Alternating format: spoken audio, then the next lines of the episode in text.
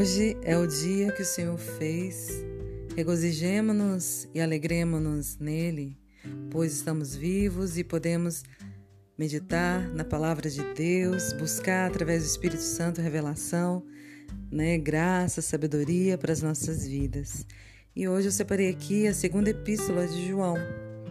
Como podemos é, ver na história, João era um dos doze discípulos o discípulo que viveu mais aqui nessa terra, que escreveu o Evangelho de João, escreveu também a primeira epístola, a segunda e a terceira epístola de João, e que foi arrebatado até o terceiro céu e teve a revelação do livro né, de Apocalipse e pôde escrevê-lo para nós e deixou para nós né, todas essas revelações contidas para que a gente realmente medite e busque graça diante de Deus para entendermos né, o propósito de Deus para as nossas vidas. Então vamos ler é, a segunda epístola de João nesse momento. O presbítero, a senhora eleita e a seus filhos, a quem eu amo na verdade, e não somente eu, mas também todos que conhecem a verdade. Por causa da verdade que permanece em nós e conosco estará para sempre a graça, a misericórdia e a paz da parte de Deus Pai e de Jesus Cristo, o Filho do Pai, serão conosco em verdade e amor. Fiquei sobremodo alegre em ter encontrado dentre os teus filhos os que andam na verdade, de acordo com o mandamento que recebemos da parte do Pai. E agora, Senhora, peço-te não como se escrevesse mandamento novo, senão o que tivemos desde o princípio, que nos amemos uns aos outros. E o amor é este, que andemos segundo os seus mandamentos. E este mandamento, como viste desde o princípio, é que andeis neste amor. Porque muitos enganadores têm saído pelo mundo fora, os quais não confessam Jesus Cristo vindo em carne. Assim é o enganador e o anticristo. Acautelai-vos para não perderdes aquilo que temos realizado com esforço, mas para receberdes completo galardão. Todo aquele que ultrapassa a doutrina de Cristo e nela não permanece, não tem Deus. O que permanece na doutrina, esse tem tanto o Pai como o Filho. Se alguém vem ter convosco e não traz essa doutrina, não recebais em casa, nem lhe deis as boas-vindas. Porquanto aquele que lhe dá boas-vindas faz-se cúmplice das suas obras más. Ainda tinha muitas coisas que vos escrever. Não quis fazê-lo com papel e tinta, pois espero ir ter convosco, e conversaremos de viva voz, para que a nossa alegria seja completa. Os filhos da tua irmã eleita te saudam. Então aqui João começa, né, se referindo como presbítero, e ele fala a senhora eleita. Aqui vemos, né, uma forma né, que os cristãos utilizavam muito de se referir a eles, né, de uma forma diferenciada, porque eles eram muito perseguidos, aí eles não deixavam muito claro que estavam falando de cristãos da igreja, né? Mas como podemos ver, a senhora eleita, né, é uma parte, né, da igreja de Cristo ali, né? E seus filhos, né, que estavam ali se reunindo como igreja. E João começa de forma muito bonita, né, falando que ele a, amava mesmo, né, na verdade, né? E não somente ele amava, mas todos que conhecem a verdade. Então essa palavra verdade vem nos trazendo a revelação do próprio Senhor Jesus Cristo. Porque ele mesmo disse, né?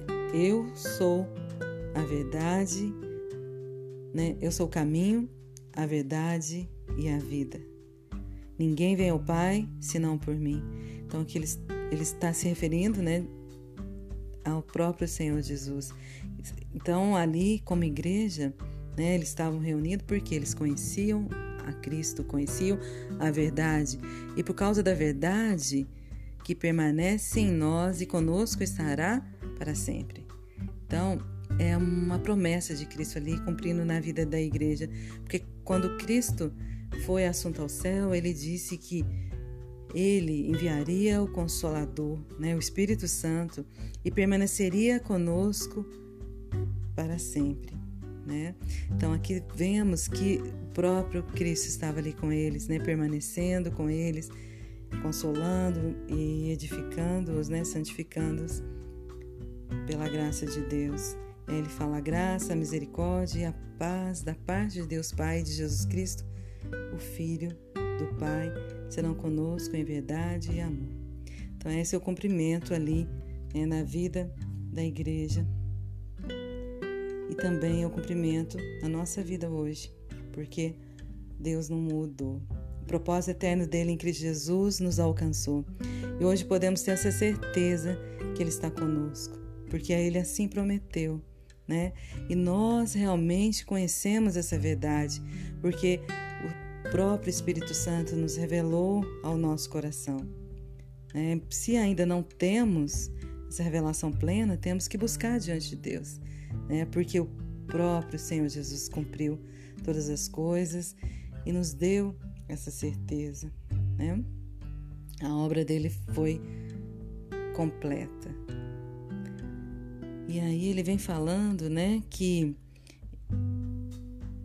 eles estavam realmente andando nessa verdade, estavam andando né, no, em Cristo, buscando essa santificação, essa obediência em Cristo, né? Mas aí ele vem falando, faz um pedido a essa igreja, né, local ali, fala para ela, olha, é, que nos amemos uns aos outros. Peço-te, não como se escrevesse mandamento novo, senão o que tivemos desde o princípio, que nos amemos uns aos outros. Então, ele traz um, um, um alerta aqui para essa igreja local, né? Trazendo essa importância do amor ali para essa igreja.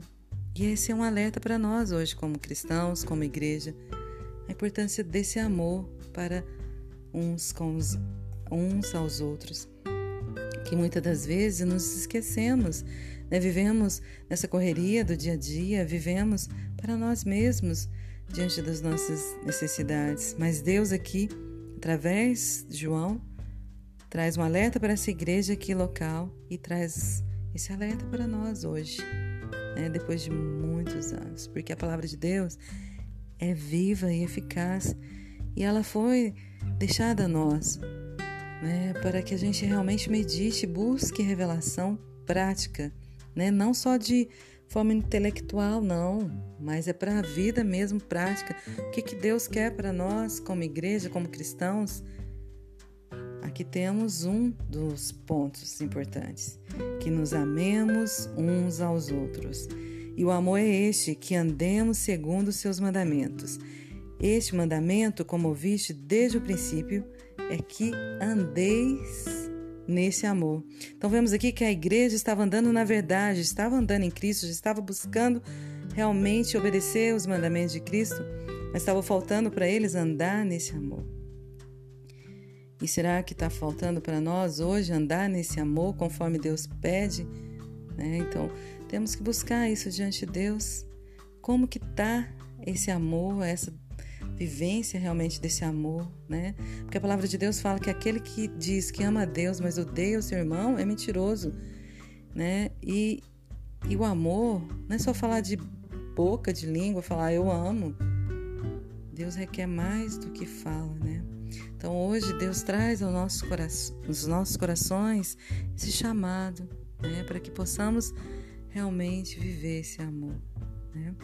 E ele fala aqui, João fala né, dos enganadores né, do anticristo, de muitas mentiras realmente, né, que vão estar no nosso meio e como que é importante vigiarmos realmente, né, para que a gente se esforce para recebermos o que que ele fala aqui, que é uma palavra muito importante, que é galardão, né, a recompensa, porque um dia palavra de Deus tem vários pontos que fala que vamos comparecer diante de Deus. E como que vamos comparecer diante de Deus?